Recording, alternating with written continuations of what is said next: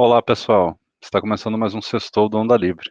Eu sou o Fernando Lorenzon e hoje temos como convidados o Cauê Guimarães, o Alaor, Eduardo Azevedo e a Cássia Carvalho. Então, no episódio de hoje, a gente vai falar sobre investimentos e o que eu queria começar é perguntando para o pessoal é, qual é a. É, como que um iniciante que não entende nada de investimentos pode começar? Quais são as armadilhas que a gente tem e quais são a, a, a, as dicas mais básicas para quem está interessado em entrar nessa área e, e, pesquisar a respeito. Beleza, pessoal, boa noite. É, todo mundo está me escutando bem? Tranquilo? Sim.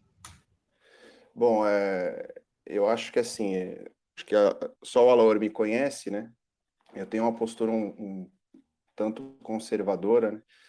E desde o início eu sempre gostei de estudar bastante sobre o assunto, e não só investir, até porque não tinha, continuo não tendo muito dinheiro, mas enfim. Eu acho que talvez a primeira armadilha, né, com relação aos investimentos, comece justamente antes dos investimentos. Né?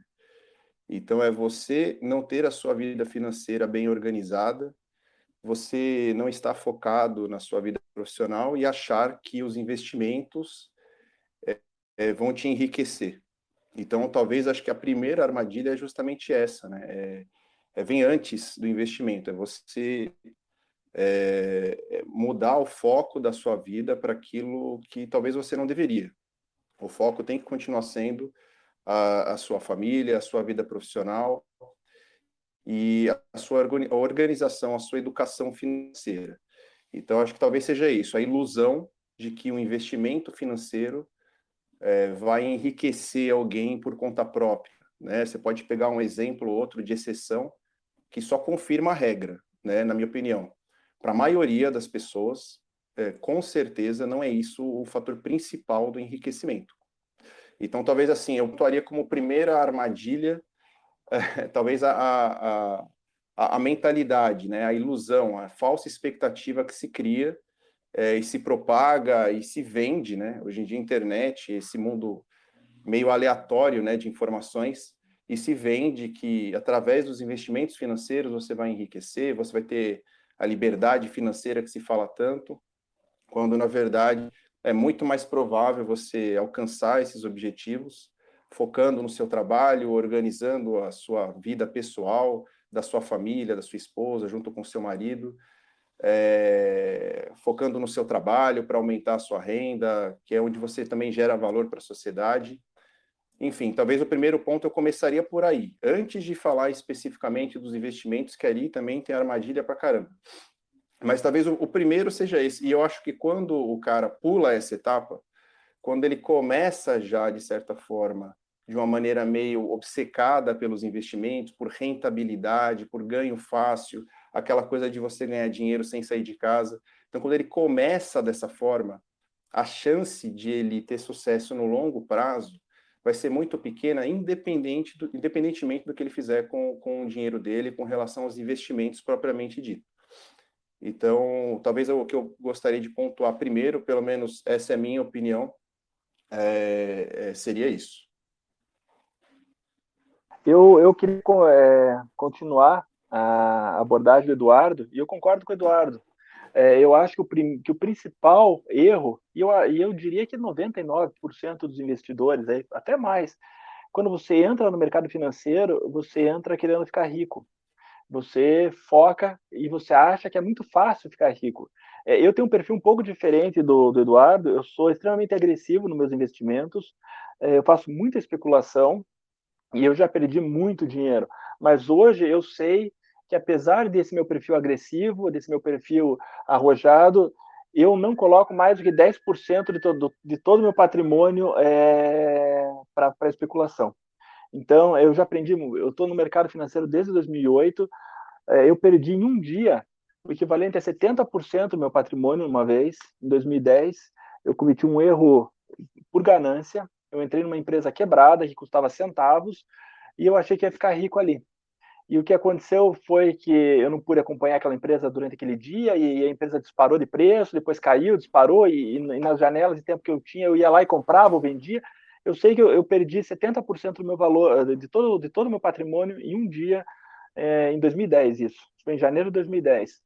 É, outro erro que eu cometi, que também foi por ganância, foi é, agora na crise recente de 2020, eu tinha 100% do meu patrimônio alocado em ações, 100% em ações. Veio a crise, é, em um dia, dois dias, talvez uma semana, eu não consigo recordar o tempo, eu sei que é, eu perdi 60% do que eu tinha, 60% a 70% é, em uma semana, quando foi anunciado o coronavírus, o lockdown, tudo, estava tudo na bolsa. E aí o que aconteceu? Eu não perdi dessa vez porque eu não executei o prejuízo. Eu tive que ficar segurando. E tem ações que eu estou segurando até hoje, mas eu já consegui me livrar de boa parte. E aí é, foi um estalo para eu falar não, eu preciso, eu preciso é, mudar o meu, meu, foco de investimento. Eu preciso sair dessas casas de análise. Eu preciso é, sair de grupo, de WhatsApp. Eu, eu preciso repensar a minha forma e a minha estratégia de investimento. E aí que eu acho que eu conhecer alguns profissionais honestos, alguns profissionais, como é que eu posso falar, que são arrojados, mas ao mesmo tempo eles sabem que não dá para você ficar com 100% em bolsa. Então, eu acho que, voltando ao início da conversa, a principal armadilha é a ganância, porque às vezes é muito fácil, e um dia você ganha, você dobra teu, teu, teu, o teu patrimônio, se você entrar certo. E se você entrar errado, você perde 100%, 90%, 99%. Então, a ganância, eu acho que é o primeiro, a primeira grande armadilha de quem entra no, no mundo financeiro. É, completando aí a, a visão do Eduardo e do Cauê, é, é, interessante porque eu acho que eles já, os dois já trazem um, uma ideia que é, eu acho que é muito importante de entender dentro do mercado de investimento, que é não existe regra específica, ouro, para se ganhar dinheiro, né? Existem perfis para se fazer isso. O que muitas vezes acontece é que as pessoas elas misturam esses perfis, elas se dizem conservadoras e acabam fazendo é, investimentos de alto risco e colocam os pés pelas mãos, né? E, e, acontecem vivências como o Cauê descreveu, que é muito, mas muito mais comum do que a gente imagina né? É, e hoje existe, justamente também pelo um ponto que o Eduardo ele, ele salientou, que é essa vivência da internet, que é a disseminação desse conhecimento superficial sobre investimento e essa ilusão de que é possível ganhar muito dinheiro em pouco tempo. E a gente vê uma epidemia mesmo, eu diria, de de investidores uh, em perfis ou em, em, em, formas de investir que demandam muito estudo, demandam muito conhecimento detalhado e que acabam sendo utilizadas quase como um, um jogo, um jogo de azar. Né? Não é muito diferente do que a pessoa apostar. Então, investimento é algo sério, é algo necessário, todos os países prósperos possuem é, na sua sociedade um conceito, uma ideia de poupança, né? É, e que a gente, como sociedade, não possui ainda no Brasil. E o que a gente ainda tenta fazer, a gente faz muito mal, justamente por, por porque é, existe uma sedução muito grande nesse mundo do ganho fácil, né? É, e, e, trazer a exceção como regra. É, aquele caso do, não, mas o fulano investiu pouquíssimo e multiplicou por milhares de vezes o patrimônio. Esse cara é exceção da exceção da exceção. E, e isso sendo trazido como um, um modelo replicável. Né? É, investir, antes de mais nada, é poupar. Né? Agora, se você vai poupar o seu dinheiro de uma maneira agressiva ou conservadora, isso depende muito do perfil de cada um.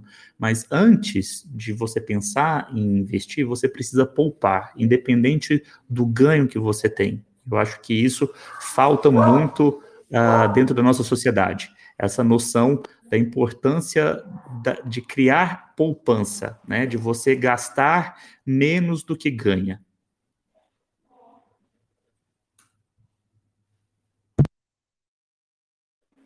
É, eu concordo com você, Laura. É, e eu acho que é, essa dificuldade que a gente tem, principalmente essa ganância, que é a primeira armadilha, vem porque a gente não tem uma, uma, uma cultura de investimento. E as pessoas não sabem qual que é o perfil delas. Então, é, tem gente que é arrojada e investe de forma conservadora, tem gente que é conservadora e investe de forma arrojada. É, é uma bagunça. Por exemplo, o mundo de opções, que é o mundo que eu gosto e que eu conheci há pouco tempo atrás e fui estudar, é, pouca gente ensina, pouca gente sabe. Você vê aqui a bolsa brasileira, a bolsa brasileira você vai querer operar opções, você tem, você não tem liquidez na bolsa. E, e para quem está nos escutando e não sabe o que é liquidez, é pessoas comprando e pessoas vendendo. Você quer comprar uma opção, às vezes não tem uma opção de, uma, de um determinado ativo, por exemplo, sei lá, vamos pegar aqui um ativo, CVC, é uma, uma, uma empresa média na Bolsa Brasileira, você não consegue comprar e vender opções da CVC no máximo ali para um, dois vencimentos. Você vai para os Estados Unidos, parece que está na Disney. Você tem dois, três anos, até às vezes, de, de vencimento de opções, mês, é, mensais. Então, é, o nosso mercado ainda não é desenvolvido. É, por exemplo, commodities no Brasil, não tem, você não consegue. Você não consegue operar commodities no Brasil, milho, soja, que o Brasil é café, que o Brasil é um grande produtor, é muito difícil de conseguir é, operar. E eu acho que tudo isso está ligado, enraizado à falta de cultura do brasileiro em investimentos. Eu, eu diria assim, até mesmo pela minha própria vivência, né? É, fiz uma faculdade, é, venho de uma família é, classe média é, baixa, e, enfim, tive diversas dificuldades, mas graças a Deus consegui ter uma boa formação é, acadêmica. É, mas eu comecei, vamos dizer, a entrar no mercado de trabalho quando eu tinha 26 anos de idade. Então, é, passei diversas limitações e, e, quando você começa a, a ganhar o dinheiro, o que que vem para você, né? A vontade de realizar sonhos. E então é a hora que você faz aquele salto, você fala, poxa, vou querer morar agora num lugar bacana. É, qual que era o meu sonho na época? Era comprar um carro. Então, juntei um pouquinho de dinheiro para é, dar uma entrada num carro, depois pagar em prestações e não tinha a menor ideia do que, que seria, significasse, um, significava uma, uma, uma, reserva de emergência, uma preparação para o futuro, para o imponderável, né? Então, isso ele ocorre em diferentes é, níveis é, culturais, educacionais no país. A gente não tem essa cultura né, do, da, da, importância do investimento, porque ela é, dificu é, ela é desafiadora. Né? É, o Eduardo ele trouxe um ponto também que eu acho que é muito importante, das pessoas entenderem que viver de investimento, isso é um processo, ah, vamos dizer, se for para acontecer, para uma pessoa que não trabalha no mercado ah, financeiro, para acontecer ao final da sua vida, né? Então, o mais importante para o indivíduo é ele se aplicar na, na melhora da sua própria produtividade, da sua é, eficiência profissional. E as pessoas, elas se iludem muito nisso. E existe toda uma, uma economia uh, que funciona justamente com essa ilusão, com a venda de, de, desse tipo de, de, ilusão às pessoas. O que tem hoje de youtuber, uh, de casa de análise, de pessoas que se dizem é, é, capacitadas para discutir sobre o mercado financeiro, é, não está escrito, né? Assim, você entra numa rede social, você encontra a rodo pessoas que se propõem e, e, se colocam nessa posição. E muitas vezes, se você vai a fundo e vai entender a história e a trajetória dessa pessoa, ela de fato não tem uma, uma história no mercado financeiro. Né? Ela não tem um, um, uma, uma real conquista dentro desse espaço. Ela ganha muito mais vendendo os próprios produtos de, de, de, é, de, de como é que se diz? É, cursos né, para essa área do que, de fato, uma trajetória de sucesso investir no próprio dinheiro uh, no mercado. Não, perfeito. Só é, complementando um pouco o que o Cauê disse, eu acho legal isso, porque acho que pelo pouco que ele falou, eu, eu consegui perceber que, por exemplo, eu tenho um perfil muito diferente do dele. É, eu acho que existem muitos caminhos, né? Não existe um caminho certo, nem o um errado. É, mas acho que é muito importante você tentar conciliar esse caminho com o seu perfil de vida e com o da sua família, né? se é o caso de você ter uma família. É, eu, por exemplo, eu não conseguiria dormir tranquilo, por exemplo, é, investindo em opções, né? ou fazendo especulação de curto e médio prazo. Né? Eu, eu, por exemplo, trabalho o dia inteiro, consultório, TI, volto para casa, tenho que estudar, tenho que fazer outras coisas. Então, se eu tiver mais um problema na minha vida durante uma semana, por exemplo, estressante, ou durante um mês, para mim aquilo vai me fazer muito mal. E quando a gente fala de educação financeira e de investimentos, pelo menos na minha percepção, é, a gente está falando de enriquecimento além do dinheiro, né? A gente está falando de paz, né? De saúde, de tranquilidade. Então, você tem que alinhar a, o seu perfil com o investimento que você pretende fazer. Isso pode ser super arrojado, não tem problema nenhum. É, e uma outra coisa que eu percebo com relação a essa questão de perfil, né? Perfil, ah, é, não só existe aquilo que vocês falaram, né? A pessoa tem um perfil é, conservador e coloca em coisas de risco tal. Mas eu não sei se vocês têm essa percepção também, mas eu tenho, conversando com amigos, enfim, com pessoas, a pessoa se diz com um perfil arrojado, principalmente a pessoa iniciante, né, que acabou de começar a investir na bolsa de valores tal. Só que na primeira queda, na primeira oscilação de mercado, ou quando tem uma oscilação mais brusca, aquilo ali vai fazer uma falta muito importante no dia a dia dele. Aquele dinheiro vai fazer uma falta muito importante. É, e aí ele deixa de ser arriscado ou arrojado, por exemplo. Então é muito fácil você se colocar como arrojado quando você está começando, quando você está entrando com pouco dinheiro, que é o caso da maioria de nós, né? É, e quando você está no mercado em alta, por exemplo. Então, é, o que, que eu gosto de conversar quando alguém me pergunta? Você sempre tem que olhar os investimentos financeiros, uma vez que você decidiu pegar uma parte do dinheiro que você poupou com o suor do seu trabalho e colocar num ativo, você tem que olhar sobre a ótica do risco e não sobre o ganho, né? Aquilo que o Cauê disse muito bem, com a ótica da ganância. A ótica do risco, na minha opinião, aumenta as chances de você sobreviver no longo prazo. E o que importa é sobreviver. Você não precisa ser o cara com a maior rentabilidade do mundo, ficar mostrando DARF na internet para mostrar que lucrou. Isso é a maior baboseira do mundo, na minha opinião. Isso é, é ridículo. Isso gera, é coisa de moleque jovem que está começando a vida. Então, é, você tem que sobreviver e sobreviver tranquilo, com saúde de preferência. Então, você analisar o investimento sob a ótica do risco e não do ganho aumenta as chances de nós, amadores e não profissionais do mercado, nós que temos outro emprego, que tem que chegar em casa e estudar outras coisas, que quer se dedicar a outro trabalho, aumenta as chances de nós, amadores, sobrevivemos no longo prazo. Pelo menos essa é a, visão que eu tenho, a percepção que eu tenho.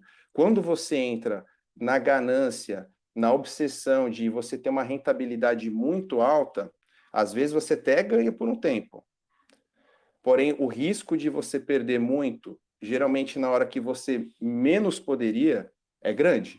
É grande. E isso vai acabar com a saúde, com a paz de todo mundo, e aí já não valeu a pena. Então, o investimento financeiro tem que ser algo que, no final das contas, vale a pena. E tem que valer a pena sobre todos os aspectos, né? não só sobre a rentabilidade. Tem que valer a pena sobre a ótica da segurança, da tranquilidade, da paz, da saúde, para você ter mais tempo, para você ter mais tempo de fazer outras coisas, né, que você gosta de fazer e não ficar apenas obcecado ali naquele mundinho, naquela bolha de rentabilidade, que no final das contas é uma ilusão, até porque é, essa questão de, de, de, vitorioso, de rentabilidade, é um grande é um grande mundo enviesado porque ninguém mostra a derrota, né? Ninguém mostra o quanto perdeu até chegar até ali. Então, e quando você perder, provavelmente ninguém estará do seu lado. Você vai perder sozinho. Não adianta você ir reclamar com a casa de análise que errou, não adianta você reclamar com o gestor de fundos de investimentos que você colocou seu dinheiro lá, não adianta você reclamar com a bolsa de valores, que ela não tem nada a ver com isso, foi você que não fez a sua gestão correta de risco. E isso é uma coisa complexa, né? A minha gestão de risco, com certeza, vai ser diferente da do Alaor, do Cauê, é, mas é importante esse casamento, eu acho que da nossa personalidade, dos problemas, da realidade da nossa família, do nosso trabalho, com o perfil de investimento que você pretende colocar o seu dinheiro. É, eu concordo com o Eduardo. Eu concordo em número, gênero e grau com o Eduardo. É, eu acho que uma das coisas que, que me fez errar, porque errar em 2010, 2008, é, para mim era normal. Eu não tinha estudado nada, eu resolvi abrir uma conta numa corretora, fui colocando um dinheiro, às vezes ganhei, sei lá, 100, 200, 300, eu nem lembro a rentabilidade, mas sim, ganhei bastante, mas ganhei bastante sobre pouco. Então, é, chegava acho que a mil reais que eu tinha colocado. E aí você salta os olhos, você começa a ficar ganancioso. E eu trabalhava no banco na época, e aí quando tinha um tempinho, eu ia lá e fazia uma operação. E foi por isso que eu errei. Mas o meu segundo erro, e esse erro é o erro que eu, que eu não me perdoo tanto, foi agora na crise de, de 2020 porque eu segui casas de aposta. Porque eu não tinha, casa de aposta não, casa de investimento. Eu não tinha tempo de, de não tinha tempo para poder ficar avaliando, sentando, pensando no que investir. E eu tinha um grupo no WhatsApp de, de alguns colegas, a gente assinou várias casas de aposta. Casa de aposta não, casa de investimento. A gente assinou várias, várias casas de investimento e aí a gente olhava lá, a casa A está dizendo para comprar a ação da CVC a 34 e vender a 60. A casa B fala para comprar do, da Petrobras. A casa C fala para comprar da, da, da CVC. Aí eu olhava e falava, pô, tem, a gente assina três casas. Das três, duas estão dizendo para comprar CVC. Nem sei o que a CVC faz. Claro que eu sei, mas, eh, mas assim, os números da CVC, se é boa, se é ruim, então eu comprei CVC. Eu, eu, eu paguei, se eu não me engano, na CVC uns 45 reais por ação. O preço estimado era 60 reais. É, e aí logo eu comprei, passou alguns dias, 10, 15, 20 dias, e a ação, em vez de 40, de 45, já caiu para 38, 39 já estou perdendo 10% de cara. E eu continuei, continuei, e, eu, e esse grupo que a gente tinha, a gente tinha um grupo no WhatsApp sobre que a gente discutia sobre investimento. E todo mundo ali, não, estou ganhando 4 mil por cento na CVC, estou ganhando 3 milhões de por cento na, na Magazine Luiza. Nossa, que sensacional! E ficam postando o dia inteiro, ó, oh, tá subindo hoje. E eu ali na CVC perdendo 10, 15%, e aí veio a crise, o negócio despencou. E, eu fiquei quieto na crise, porque eu estava perdendo 70% do meu patrimônio ali. A CVC eu estava perdendo 95%, a, o preço da CVC foi a 5%. Eu tinha pago 45%, se não me engano, ela foi a 5%. Mas eu, naquele momento, hoje eu sou mais velho, já tenho aí 12 anos a mais de mercado, eu respirei fundo e falei, isso daí vai voltar. É só não me desesperar, eu não preciso desse dinheiro, vou deixar esse dinheiro parado lá, não, não vou realizar, deixa lá.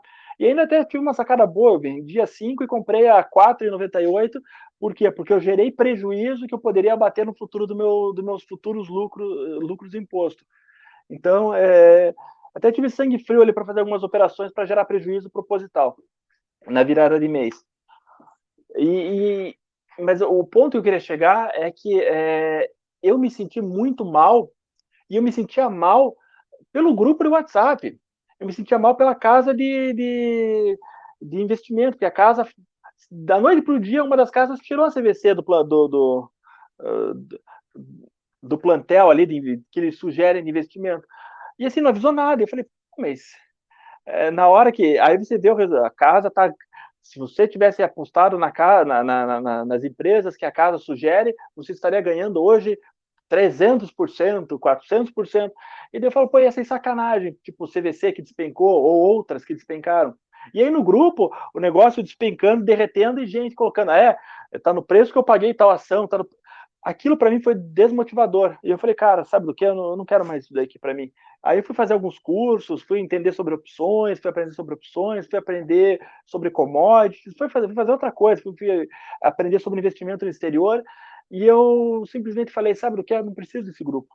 Saí do grupo, saí da, da, da, da parei de olhar essas casas de, de investimento Falei, não, para mim não, não, não é isso que eu quero. Tem um fundo famoso brasileiro, é, o, o, dono do fundo é um bambambam, bam, bam, tá todo dia aí na, nas notícias. Durante a crise, o fundo dele perdeu 70% de valor. Então, é, eu, eu, eu, concordo com o Eduardo. O, o, meu, dinheiro, o meu dinheiro não aceita. É, o meu dinheiro não deveria aceitar desaforo. Eu tenho que ser mais cuidadoso com o meu dinheiro. Então, desde então, agora que eu estou conseguindo sair, eu, eu, mudei minha forma de investir. É, eu não escuto mais influencer, casa de investimento A, casa de investimento B, porque cada um tem sua forma. Eu me lembro que eu comprei é, MYPK3, se eu não me engano, é o código da empresa, porque eu vi o primo rico comprando. Sabe? E aí essa porcaria tá lá parada hoje na minha, na minha carteira, porque ainda não chegou no preço para eu vender, para sair no zero a zero. Então, é, mesmo já com 36 anos de idade, eu, eu falei, não, eu preciso mudar minha, minha forma de investimento. Tem muito picareta, cada um tem uma realidade. O primo rico, talvez, para ele faça sentido comprar MYPK3, para mim não faz. E, e, eu acho que é esse que é o ponto. Você tem que entender qual é o teu perfil, o que você quer, como você entende, como você visualiza o investimento. É, viu, só uma coisa, é, vocês, eu, eu sou aqui o, o, ignorante sobre o tema, então vai ser bem interessante até para direcionar um pouco. Vocês estão falando bastante termos e eu realmente eu não manjo de muita coisa. Pela verdade, eu não manjo de nada. E eu queria que alguém aí desse uma explicação simples de quais são os tipos de investimentos, os, os mais básicos, assim, não precisam ser muito detalhados, o que cada coisa significa, sabe? Por exemplo, falem é, o que é opções e, e, o que é. Não sei se você falou, Cauê, investimento é, é estrangeiro, alguma coisa. É, vocês conseguem fazer um resuminho meio rápido, uma listinha de quais são as principais modalidades? E, e sim, e se vocês conseguem dizer esse o risco é alto, mas o ganho é alto, esse o risco é baixo? Fernando, é... eu, eu vou, vou tentar trazer um pouquinho disso aí, dessa ideia, porque justamente assim, pela minha própria experiência, né, eu comecei tudo 2015 é, a, a, entender desse mundo do investimento. E como uma pessoa que não conhecia nada desse mundo, né, todas as informações que a gente recebe é um ganho. Então, nesse momento, casas de análise, é, perfis de, de influenciadores, eles traziam, agregavam muita, muita informação para mim. Foi muito útil para mim nesse início.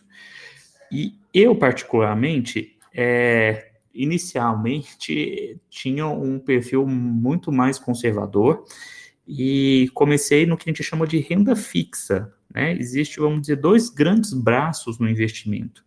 Um lado é a renda fixa e o outro lado é a renda variável, tá? A renda fixa, o que, que ela significa de uma maneira bem simples?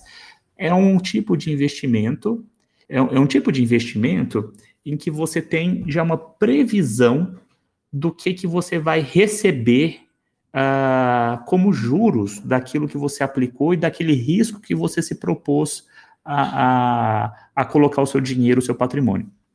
Então, a renda fixa é um, uma forma mais simples da gente enxergar esse mundo do, do mercado financeiro. Existe, existem né, diversas formas de você aplicar em renda fixa, existem é, títulos do governo, existem títulos privados, mas todos têm uma, um padrão regular de, de retorno para você. Você emprestou o seu dinheiro ah, para que um banco, para que o governo é, gerenciasse isso, emprestasse esse dinheiro para terceiros, e por você emprestar esse dinheiro, você recebe os juros desse risco que você colocou o seu dinheiro para outra, uma instituição gerenciar. E ele te paga de uma maneira uh, padronizada. A renda variável é esse mundo mais complexo e muito mais amplo né, de formas de investir, é, que é o mercado uh, de ações, né, onde você compra uma participação sua dentro de uma empresa, né, que tem o capital aberto, então, vamos dizer, a Vale do Rio Doce ela tem o um capital aberto, então você compra um pedacinho dela e você participa de, dos lucros que essa empresa é, ela obter durante aquele ano, que, enfim, o tempo que você for é, dono daquele papel. E existe um mercado mais complexo dentro dessa renda variável, que é o mercado dos derivativos. Então, são outros papéis que você. É, é, é um pouco mais complicado de a gente explicar isso, mas é como se você comprasse o direito de ter o papel daquela empresa, né? Ou o direito de vender o papel daquela empresa, que são as opções uh, que o Caio já comentou, que é um, um, uma, uma área que ele tem bastante interesse. Então, assim, de uma maneira geral, a gente divide investimento em renda fixa e renda variável. Tanto renda fixa como renda variável pode existir uh, títulos, ações uh, do setor privado como do setor público, né? E você se associa àquele, a, a, àquele é, acordo, vamos dizer, de empréstimo daquele dinheiro para o desenvolvimento de uma empresa ou para o pagamento de uma dívida pública. É, bom, não sei se eu consegui ser tão claro, talvez aí o Cauê e o Eduardo possam me ajudar, mas de uma maneira geral, a leitura que eu faço é essa do, do mundo do investimento. Alor, só complementando é, o que você disse, eu acho que simplificando mais ainda, talvez, Fernando, seria dizer que na renda fixa você está emprestando o seu dinheiro para alguém. Esse alguém pode ser o Estado, né, nos títulos públicos, esse alguém pode ser um banco, né, num CDB, por exemplo, pode ser uma empresa, através de debentures, enfim, você está emprestando e você vai ter um retorno pré-acordado, né? É, esse retorno vai te render juros. É, e essa é a rentabilidade dos juros, ela pode ser calculada de formas diferentes. Você pode ter um rendimento pré-fixado, já combinado logo antes, você pode ter um rendimento que vai variar com a inflação, né, vai te proteger da inflação, enfim, renda fixa você empresta dinheiro para alguém. Renda variável é você investir em ativos reais, né? Então, ativos reais são ativos de mercado reais, como empresas, por exemplo, como imóvel, né, ou fundos imobiliários, enfim. Então, acho que, assim, a, o, acho que o resumo grosseiro da diferença dos investimentos de renda fixa e renda variável seria isso. E nos ativos reais, você está sujeito a, ao mundo, à oscilação do mercado, né? E aí, dentro das ações, que é quando você se torna sócio de empresas, né, Aí realmente existe uma complexidade maior na possibilidade de você alocar o seu dinheiro, que aí é um pouco do que o Cauê e o Alor falou, tem as opções, tem várias outras formas, derivativos, é, já entra mais perto de um mercado mais especulativo, então você pode fazer um monte de coisa. Mas o basicão é você, na renda fixa, você está emprestando o seu dinheiro para alguém, pode ser desde o governo até empresas ou banco, e na renda variável você está investindo o seu dinheiro em ativos reais, assim como se você investisse e virasse sócio da padaria da esquina, da sorveteria, enfim. Só que na, na renda variável, via de regra, a gente está falando de ações, de fundos imobiliários, né, enfim. E, e, você pode fazer isso no Brasil ou no exterior, né? Então, o que eu acho que o Cauê quis dizer é que existe a possibilidade de você pegar o seu dinheiro, colocar numa, numa conta de um banco de uma corretora no exterior e investir em renda fixa no exterior, seja em títulos públicos ou títulos privados, igual aqui, é, ou em ações, né, em REITs, que são espécies de fundos imobiliários no exterior. O processo é exatamente o mesmo, e a natureza do processo é o mesmo. A diferença é que seu dinheiro vai estar no exterior, né, se você mandar o seu dinheiro para lá, é, e tudo o que render ou deixar de render, a, mo a movimentação do seu dinheiro vai ser em dólar, né? Então, para muita gente, isso é muito interessante. Então, mas é, eu vejo de uma maneira mais simples, né? Eu acho que dividir uh, os investimentos dessa forma fica um, pouco mais palpável, é, até para a gente comparar com, a, com investimentos e com coisas do dia, do dia a dia, né? Da, da nossa vida real. Só complementando o Alaor e o Eduardo, Fernando, normalmente, normalmente eu digo em, se for tudo é, como esperado, mas o mundo real não é. Mas normalmente as, os, os, títulos é, públicos aí, os títulos que o Alaor e o Eduardo explicaram bem, atrelados aos empréstimos a governo, empresas, eles são é, mais seguros e ao mesmo tempo eles oferecem um retorno menor. As ações já são mais arriscadas e oferecem um retorno teoricamente maior. E é, as opções, que são os derivativos, o retorno é muito, muito, muito maior, mas o risco também é muito, muito, muito maior. Então, é sempre proporcional o risco e o retorno. É, você quer menos risco, então o teu retorno, teoricamente, vai ser menor. Você quer mais, você quer mais retorno, você vai ter que investir em coisas mais arriscadas. E é o que acontece com opções. Opções você pode ganhar 300, 400% em um mês no, investimento, ou pode perder tudo. É extremamente arriscado. Então, é, é, só complementando essa a explicação do Eduardo e do, e do Alaor. Oi, pessoal. É, eu queria fazer uma pergunta para vocês. É, vendo tudo o que vocês comentaram e falaram, eu fiquei aqui pensando que, assim, vocês acham que investir ele é, investir é fácil ou é difícil? E onde que a gente pode aprender é, é uma educação financeira ou investimento? O que é mais importante? A educação financeira primeiro ou aprender os investimentos? Estou, eu estou falando assim para o leigo que está ouvindo e vendo todos esses é, tudo que vocês estão falando, eu gostaria da opinião de vocês assim, por onde a gente começa? O que seria mais fácil? Os canais no YouTube, eles acabam ajudando? Vocês gostariam de citar algum? É, ou acabam atrapalhando? Esse monte de informação que a gente recebe ajuda ou atrapalha? E como a gente pode fazer alguma dica é, de como a gente pode confiar no que a gente está ouvindo? Ou a gente não confia em ninguém, a gente continua estudando e vai tentando descobrir por nós mesmos, assim. Eu acho, cara, começando pelo. Quando você está começando e você não conhece nada de investimento, eu acho que a, primeira coisa que você deveria fazer é evitar a bolsa de valores. É, sendo bem honesto, pode ter vários canais que ensinam como operar numa bolsa de valores, explicam como funciona, mas eu acho que no primeiro momento é, enquanto você está aprendendo, eu acho que o primeiro passo é você buscar aprendizado. E enquanto você está buscando esse aprendizado, você deve primeiro focar, e claro, você vai deixar seu dinheiro parado, em, em é, operações mais seguras, que é o que o Eduardo comentou, título, empréstimo para o governo, que é o, teoricamente é o mais seguro, que você pode comprar títulos do governo, e isso você faz com o seu banco, você consegue fazer com qualquer corretora, ou é, aplicar em CDB, que é emprestar o teu dinheiro para o banco, para o banco que você trabalha, aliás, para o banco que você tem conta. Então, eu acho que essas seriam as primeiras os primeiros passos de alguém que está investindo. A rentabilidade não é das maiores? Não, não é. Mas pelo menos o teu dinheiro possivelmente vai estar, vai estar seguro e ele vai acompanhar a inflação, ou vai te dar um retorno um pouquinho acima da inflação, dependendo do título que você escolher.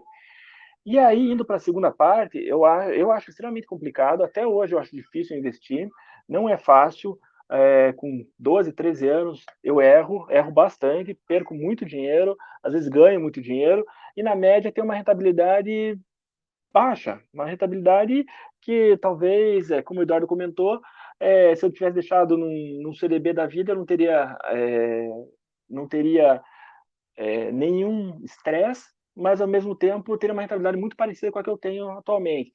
É, eu, eu me preocupa ver, ah, tenho rentabilidade de 1 milhão de por cento, 400%, não existe isso. Você pode até ter pontualmente, agora tem muita gente mostrando, nossa, tive agora, depois da crise, rentabilidade de 300%, claro que teve 300%, antes você perdeu 70%, 80%, é, a bolsa caiu para um valor extremamente baixo, então, é, eu acho extremamente complicado, eu gosto de dois, dois, dois um é um youtuber e o outro é um instagrammer, não sei se eu posso falar assim.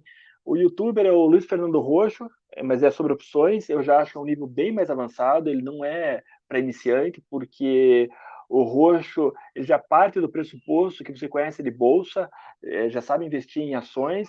Ele até ensina no curso dele, mas o foco dele são opções. E opções eu já acho que é algo bem complexo. E o segundo é o Maurício Bellinello, é um, é um Instagrammer, como eu posso falar. Ele foi ele, ele é um especialista em commodities e ele que me fez ver. É, eu aprendi opções com o roxo, mas quem me ensinou a ver o mundo é, de uma forma que eu estava errando muito era, foi o Maurício. É, o Maurício ele, ele vai junto com você, ele te acompanha e, e ele conhece, ele ensina commodities, mas a, o que ele ensina em commodities você consegue aplicar em qualquer mercado, você consegue aplicar em ações, você consegue aplicar em em derivativos, você consegue aplicar aonde você quiser.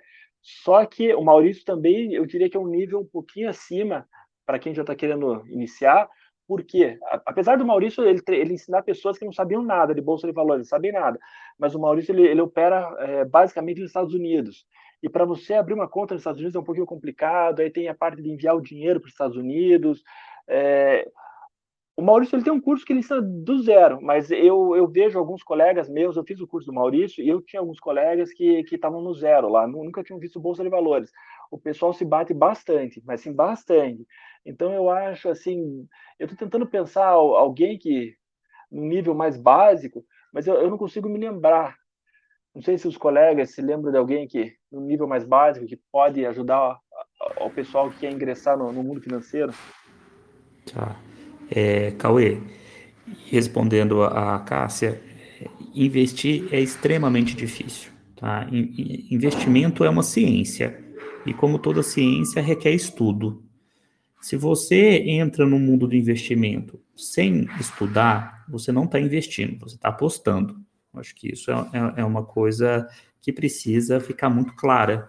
N não difere em nada de uma pessoa que entra numa casa de, de aposta do esporte e, e aposta que o Brasil vai ganhar da Argentina. Não, não, não é diferente em, nem, em nada, tá? Então, investimento requer estudo. É, dentro dessa experiência, né, a gente pode caminhar para dois lados. Um, bom, se eu não estudo, né, o que que naturalmente eu vou pensar é colocar o meu meu patrimônio na mão de uma pessoa que estude, né? Então você pode delegar essa função uh, para que fundos de investimento, pessoas, é, te orientem nessa questão do, do, do, investimento. Eu, particularmente, não gosto muito disso. Por quê? É, pela minha própria vivência, tá? Porque como eu comecei do zero, é, eu busquei muita informação de muitos lugares, né? E com o amadurecimento e o conhecimento que você vai tendo, eu considero que eu tenho um conhecimento baixo nesse mundo, tá? Eu não, eu não considero que eu tenha, e nem tenho interesse que tenha, de ter um conhecimento muito profundo, porque não é a minha área de atuação, mas eu quero entender aonde que eu estou investindo e por que, que eu estou investindo em determinado, uh, em determinada empresa ou em determinado é, é, é, contrato é, com o governo, enfim, é, com algum título eu fui percebendo que as pessoas que trabalham nesse ramo, na sua grande maioria, são pessoas que eu não admiro. São uh, na, na, na, sua postura, é, nas suas atitudes, na forma de investir. Então, assim, o pouco conhecimento que eu, que eu, que eu ganhei é, serviu muito mais para eu enxergar quão fraco eu considero que é esse mundo do, do mercado financeiro, dos profissionais. Então eu tomei a decisão de que, para mim, para minha família, faz muito mais sentido eu, apesar do meu conhecimento limitado, obviamente o meu risco também eu vou ponderar justamente por esse meu é, conhecimento limitado, do que, que eu estou disposto a investir. Tá? É, para esse processo inicial, como o Cauê bem disse, é, eu, eu também contraindico entrar no mercado de renda variável inicialmente inicie no mercado de renda fixa. É, existem coisas interessantes no mercado de renda fixa. O, próprio governo brasileiro possui no site do Tesouro Nacional é, bastante material, vídeos é, explicativos, é, que você consegue angariar bastante informação e, e entendimento de, de, como funciona esse ambiente. É, uma pessoa para é, iniciantes que eu acho interessante, e vamos dizer que eu aprendi o, o, o início, assim, um beabá da, do, do, do, mundo do investimento, foi com o, o Mário Halfeld.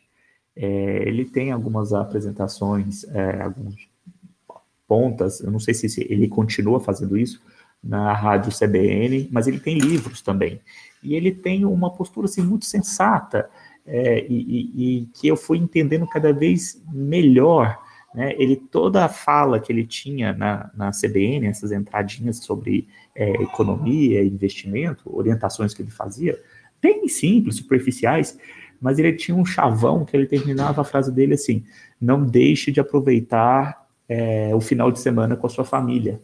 E hoje, eu acho que faz muito mais sentido isso para mim, porque realmente é, as pessoas elas começam a se envolver tanto e ficar tão a, a, absorvidas nesse, é, nessa ideia do ganho e, e, e, desse mundo que, enfim, esquecem do que de fato é importante, o que, que traz a riqueza para você, que é compartilhar bons momentos com as pessoas que você que, que, que são queridas para você, é, os seus filhos, seus familiares, enfim.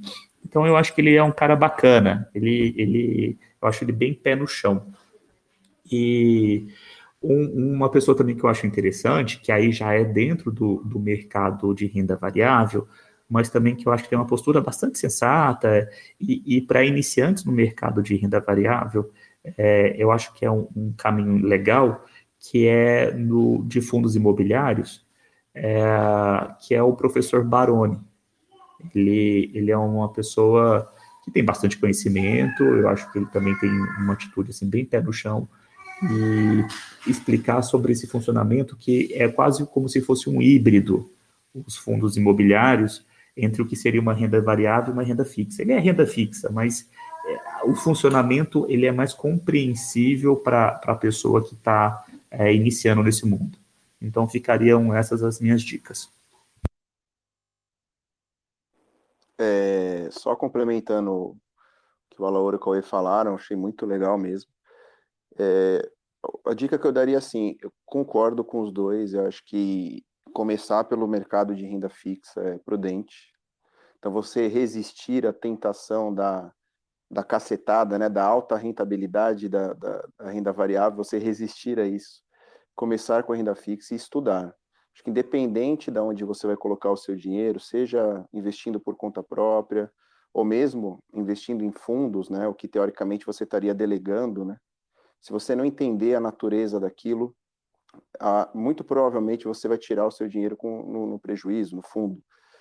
E com relação à renda fixa, eu acho legal começar estudando uh, o Tesouro Direto, não porque o tesouro direto é o melhor investimento, mas porque entendendo o tesouro direto, fica muito fácil de você entender todo o universo de renda fixa e um pouco da de renda variável também, né? Porque existem atributos da renda fixa, ou pelo menos de conceitos econômicos que a gente utiliza na renda fixa, que você vai utilizar na renda variável. Então, e aí o site do Tesouro é uma opção. Eu acho que pode ver os youtubers de uma maneira geral, acho que quando eles explicam sobre o Tesouro Direto, não tem tanta pilantragem assim, né? Pelo menos hoje em dia. Então, você entender a natureza de um, de um, de um título, de um título público, título privado, você entender o conceito de marcação a mercado, a gente não precisa explicar isso agora, mas acho que quem está escutando procura aprender o que significa isso, né? Entender o que significa a taxa Selic, o que, que significa uma taxa indexada à inflação, qual que é a diferença de um título pré-fixado, de um pós-fixado, de um híbrido que tem um é, pré-fixado e pós-fixado como indexado à inflação. Então, você entender o tesouro direto é um excelente começo. Né? E quando você for estudar a parte de renda variável, eu acho mais complicado mesmo, mas a questão é estudar. É, você vai se deparar, todos vão se deparar com muitas informações aleatórias, acho que isso é inevitável, não existe um caminho. Eu acho importante ver opiniões diferentes, até para você ir formando a sua mas acho que o importante é sempre perguntar, quando você estiver estudando sobre um investimento, uma recomendação de investimento, não o quanto eu posso ganhar ou qual tem a maior rentabilidade, principalmente no mercado de renda variável, que isso é imprevisível. É você se perguntar o quanto eu posso perder nesse investimento. Ou pelo menos também fazer essa pergunta: o quanto eu posso perder nesse investimento? Então é o que eu falei anteriormente, né? Analisar sob a ótica do risco e eu não estou falando isso porque eu sou extremamente conservador, não. É porque eu vejo muita gente entrando até o pescoço e que talvez não poderia. Né? Pessoas que têm família, pessoas que, que não têm uma reserva de emergência grande, pessoas que, que, que pela ânsia, né, pela ganância de, de ter uma alta rentabilidade, quanto que eu posso ganhar, quanto eu posso ganhar, quanto eu posso ganhar, vai lá, perde tudo. Então, sempre que você for investir em algo, principalmente em renda variável, mas isso também vale para renda fixa, é, se perguntar quanto eu posso perder. Porque é muita ingenuidade a gente achar que tem dinheiro na mesa para a gente pegar. Então, o, que o, conceito que o Cauê falou, quanto maior a rentabilidade possível, maior é o risco também. Então, isso aqui, isso não pode ficar só da boca para fora, você tem que entender o que significa isso. Isso significa que você pode perder tudo. E se aquele dinheiro for muito importante para você no curto prazo, você está ferrado. Vai ter que se endividar, enfim. Então, eu acho que as, hum, as pessoas podem ver de tudo, sempre veja de tudo, mas sempre que você vê alguém só falando em rentabilidade, quanto eu posso ganhar, sempre leia sobre a ótica do risco. E a partir daí você vai formando a sua estratégia, a sua ideia, se você quer se envolver mais ou menos, se você quer ter uma postura mais ativa, né, no mercado ou mais passiva, né? Mas acho que independente de tudo isso, você vai só criar isso depois de você, depois que você estudar, depois que você conhecer a natureza dos investimentos. Eu sempre falo isso, né? Sempre falo isso. Então as pessoas elas, elas não entendem a natureza do investimento e querem entender um detalhezinho de uma operação, um detalhezinho de uma alavancagem aqui, ou de uma ação ali, ou de um fundo imobiliário colar, e eles não entendem a natureza do investimento. Então, acho que assim, com relação ao aprendizado, é muito difícil hoje em dia, as informações vêm de todos os cantos, de uma maneira aleatória, é, mas eu acho que é isso, começar pela renda fixa, começar entendendo o conceito, os conceitos, o Tesouro Direto, na minha opinião, e para mim, foi uma ótima escola nesse sentido, porque eu também comecei do zero, assim como a Laor. E quando você for para a renda variável, buscando maiores ganhos, lembra é, sempre de perguntar o quanto que eu posso perder, qual que é o risco implícito nesse investimento. E a partir daí você define o que é melhor para você, você faz o seu julgamento. Nossa, perfeito.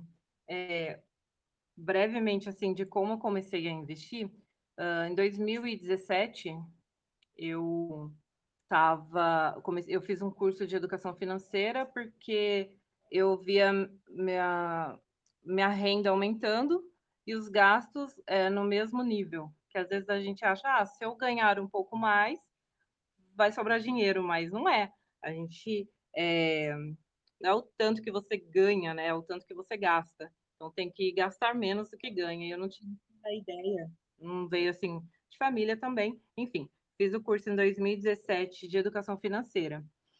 E depois, logo, entrei lá no grupo que a gente está e conversando com a Laura, inclusive, que chamou ele de mentor, ele sabe disso. Ele foi me dando várias dicas. E reserva de emergência, fiz a reserva primeiro, e a gente tem que resistir muito nessa época, porque é muito difícil você fazer a reserva de emergência. Dá vontade de já começar a investir ali no, na bolsa e em várias coisas assim. E eu fiz a reserva, depois é, comecei pela Selic e também um pouco de CDB. E depois é, disso foi para a Bolsa de Valores, começando com é, fundos imobiliários, que eu acho mais fácil. É, depois alguns ativos, algumas ações de, de alguns bancos, assim, já meio famosinhos. E agora é, de internacional, a única coisa que eu tenho é funda o IVVB, é, IVVB 11, se eu não me engano, isso mesmo. Aí, assim, todo mês eu vou aportando um pouco, e aí veio a crise, né? E, tipo, porque eu tinha reserva de emergência, não fiquei doida na, nessa crise que teve, porque todo mundo teve perdas, né? Então, é, obrigada, Laura, por isso, você me deixou muito é, firme ali, porque com os seus conselhos acabou deixando eu mais tranquila, porque assim, pensamento de longo prazo, é, não deixou eu ver, e, e, com a reserva de emergência, eu acabei não ficando muito ansiosa. E eu acho que isso acaba é, deixando uma clareza muito maior, assim. Mas, por exemplo, igual tive o, o amigo aqui para ensinar, vi algumas coisas na internet, tudo. E o que vocês falaram é, casa muito com tudo isso. E eu gostaria de saber com vocês como que vocês acham que o brasileiro normal, assim, ele é, se ele tem um emocional é, pra, é pronto para investir.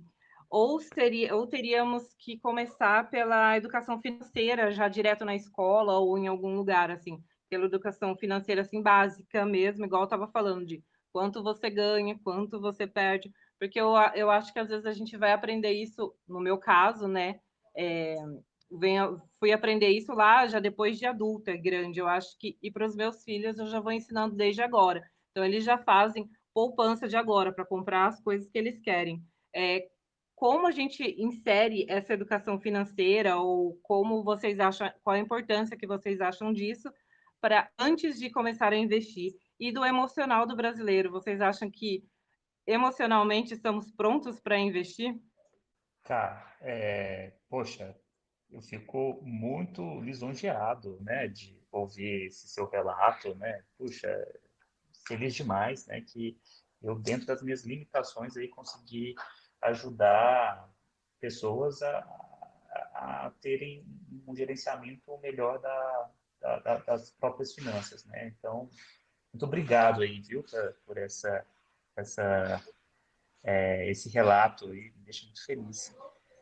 Eu que agradeço. Sobre a sua, sobre a sua pergunta, é, eu sou bastante cético, porque eu, eu, eu vejo o Brasil como um país pobre.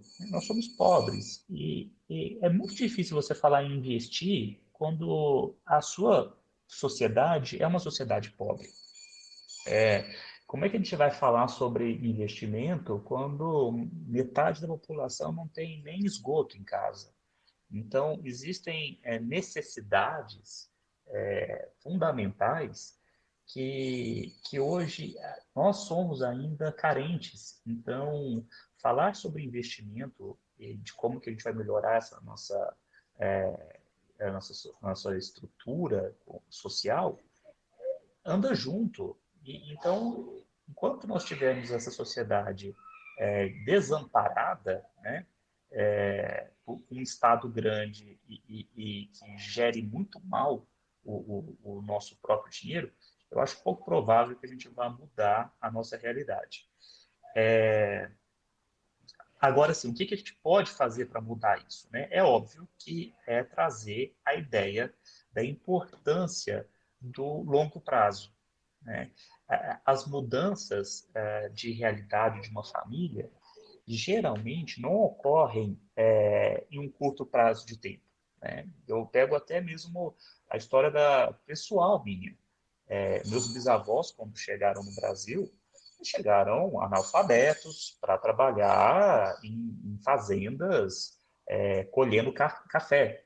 Então, a noção da importância do estudo, isso foi uma coisa geracional.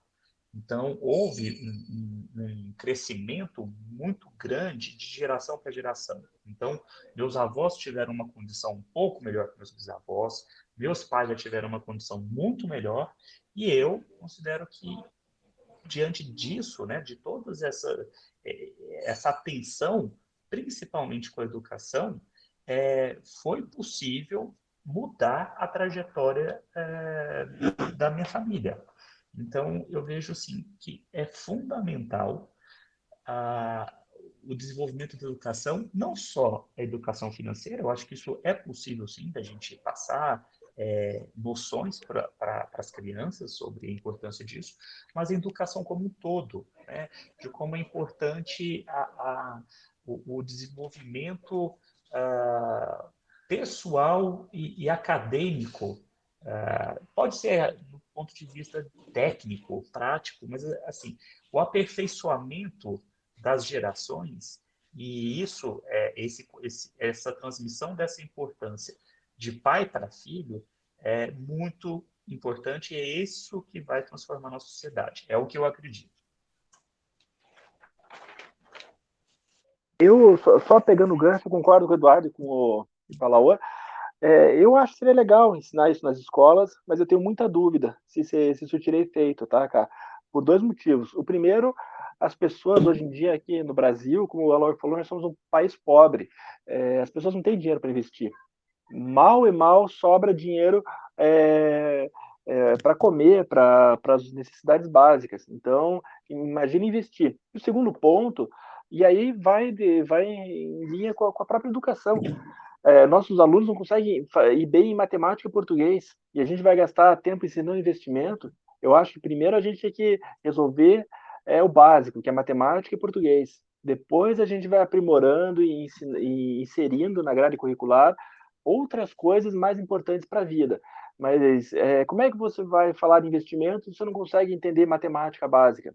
Porque, por exemplo, tem taxa de juros, taxa de juros compostos, e por aí vai. Não é simplesmente é, passar só as, as, diretrizes, porque se você passar somente as diretrizes, ah, tem a, o, o Tesouro Direto, por exemplo. Como é que você vai explicar como funciona o Tesouro Direto para um aluno no ensino médio? Então, eu, eu, eu acho legal a gente falar de empreendedorismo, a gente falar de investimento nas escolas, mas antes a gente precisa melhorar a nossa educação. Enquanto a gente não melhorar, não adianta, é, porque eh, o aluno vai dispersar, o aluno não vai ter interesse e a gente vai achar que está fazendo bem para a sociedade e aí no final a gente não está fazendo. Cara, explica para mim o que é uma reserva de emergência e, tipo assim, o quanto tem que ser essa reserva, ela é baseada em quê? E, e em que, que ela ajuda no, no investimento? Por que, que ela é importante? Agora eu quero vir cá. Ah, ela falou que, que beneficiou ela, então ela tem que saber, né? Então, a reserva de emergência é um valor que você tem é, investido numa, num fundo ou em algum lugar que você consegue retirar ele muito rápido. Normalmente a gente fala que é de liquidez zero, né? Ou D mais um, que é igual um dia, que você consegue retirar rápido. Eu preciso de alguma coisa, eu retiro rápido. De três a seis meses, até um ano. Normalmente é de seis meses a um ano do valor dos seus, dos seus gastos mensais. Então, por exemplo. Salário ou, ou só gastos? Gastos mensais. Ah, então, se eu é... gasto dois mil, então eu tenho que guardar Dois Isso. vezes três ou dois vezes seis. Seis. É, pelo menos uns seis meses. É, eu comecei com seis meses, aí depois eu comecei a investir em outras coisas junto e continuei para fazer um ano de reserva de emergência. Entendeu? Então, é mais ou hum. menos os gastos mensais ali que você tem. É, e mais ou menos isso. Tá certo, Alaor, fiz direito o, a reserva? Perfeito, cara, perfeito. A ideia, Fernando, é que a reserva de emergência te garanta, é, te proteja contra o imponderável. Então, se você perde seu emprego, se aparece um novo vírus e fecha a economia, você não é. vai é. precisar se endividar para manter o seu padrão de vida por um período. Então, você vai ter um respiro, uma condição Isso. de, mesmo você não tendo nenhum ganho, manter aquela estrutura que você construiu na sua vida. Né? Então, isso é, é, é o que às vezes a pessoa precisa para ela se reinserir no mercado de trabalho, ter o tempo suficiente para isso, ou para ela sobreviver a situações como a pandemia. Então, é, é, é muito Sim. importante que uma pessoa, antes de querer pensar em investir, que ela tenha uma proteção para a possibilidade de investir. Então, a reserva de emergência ela cumpre esse papel. Se você tem um, um, um perfil de trabalho que é muito mais arrojado, arriscado, é importante que a sua reserva seja maior. Se você Igual tem uma caso. estrutura profissional é, de muita segurança, sei lá, você é uma pessoa concursada, então você conseguiria ter uma reserva menor. É essa a ideia. É, daí, no caso, por exemplo, eu tinha reserva de emergência e estava começando a investir na bolsa. Aí veio a pandemia, foi assim, eu comecei a investir na bolsa lá para o final de dezembro, em março veio a pandemia, aí, por exemplo, 50, 60% do valor que estava lá caiu, eu olhei assim, oh, meu Deus, calma, calma. Aí fiquei de boa, não preciso desse dinheiro agora, assim, e o meu foco mesmo era no longo prazo, então eu sabia que é, ia voltar com o tempo, e era uma oscilação é, de mercado na época, tanto que hoje já está igual ali, mais ou menos, é, do que do que estava antes, entendeu? Mas a reserva de emergência ela serve para isso, para você não ficar é, preocupado ou com algum imprevisto que aconteça. Pelo menos para mim serve para isso e resolveu bastante, ajuda muito, né? A gente fica mais preocupado.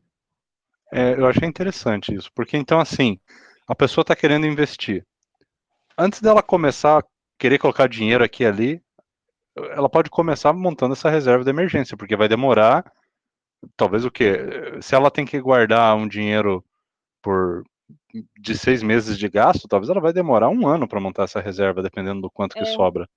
Então, a primeira, o primeiro passo para fazer qualquer coisa é ela começar a ter esse, esse colchãozinho de dinheiro aí, ter esse dinheirinho guardado. E onde que vocês recomendam guardar? É poupança mesmo, para ser uma coisa fácil de tirar? Como é que funciona? Poupança não. Não, eu Não, falei, mas eu não. realmente não sei.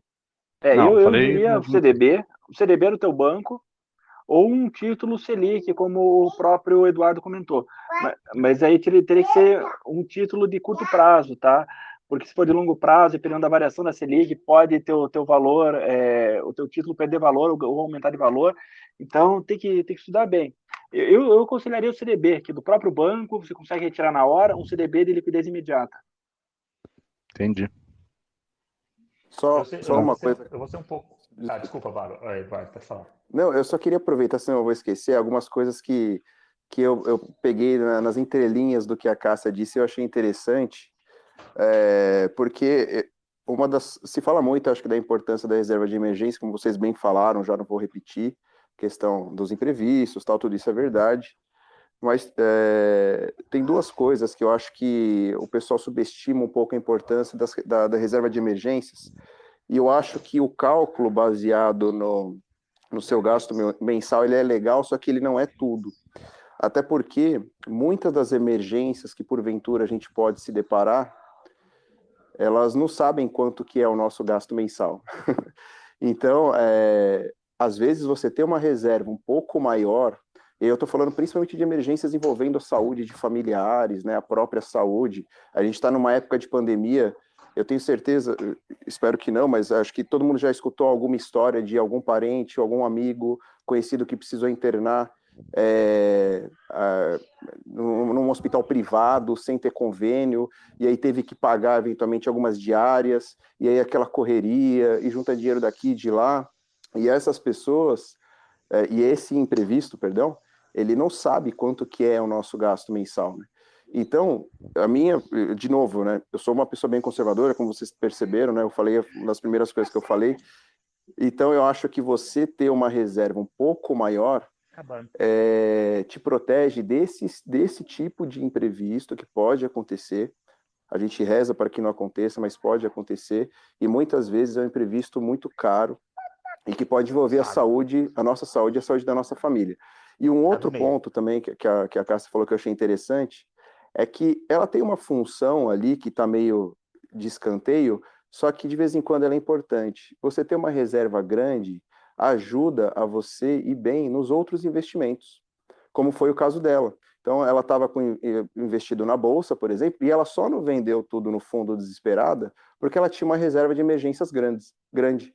Então, eu acho que isso acontece. Eu acho que você ter uma reserva grande aumenta as chances de você ser bem sucedido na bolsa de valores, por exemplo porque você vai trabalhar de uma, uma, maneira mais tranquila, menos desesperada, você não vai precisar se endividar caso você tenha, ou não vai precisar vender as suas ações com prejuízo enorme, você pode aguentar o, o tal do longo prazo, né, que todo mundo fala, mas na prática é difícil, e é mais difícil ainda quando você não tem uma reserva de emergência.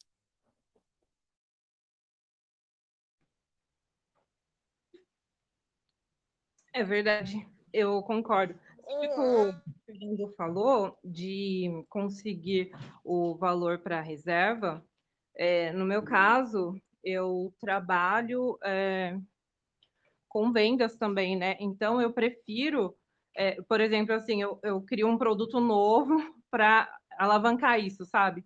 Para mim conseguir alocar melhor, é, fazer uma renda extra para conseguir ir alavancando. Porque é, eu, sou, eu sou empreendedora, então não tem jeito. Eu sempre penso em formas assim é, de estar é, fazendo dinheiro, entendeu? Produzindo dinheiro. Assim, então eu prefiro fazer renda extra para estar tá alavancando esses investimentos no lugar de só esperar um valor ali que mais ou menos eu sei quanto que eu vou receber, entendeu? É uma dica.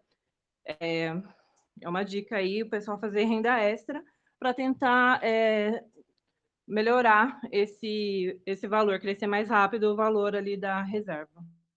Bacana. Pessoal, eu acho que é isso. Eu vou encerrar a gravação então. Beleza? Ou alguém quer acrescentar alguma coisinha? Não, foi show de bola. Beleza, Valeu, tranquilo. pessoal. Beleza. Pessoal, eu queria agradecer então todo mundo que participou aí, obrigado. E a gente se vê aí no próximo sextou. Falou, pessoal, até mais. Obrigado. Tchau, tchau. Tchau, tchau. Falou. Obrigada, pessoal. Tchau.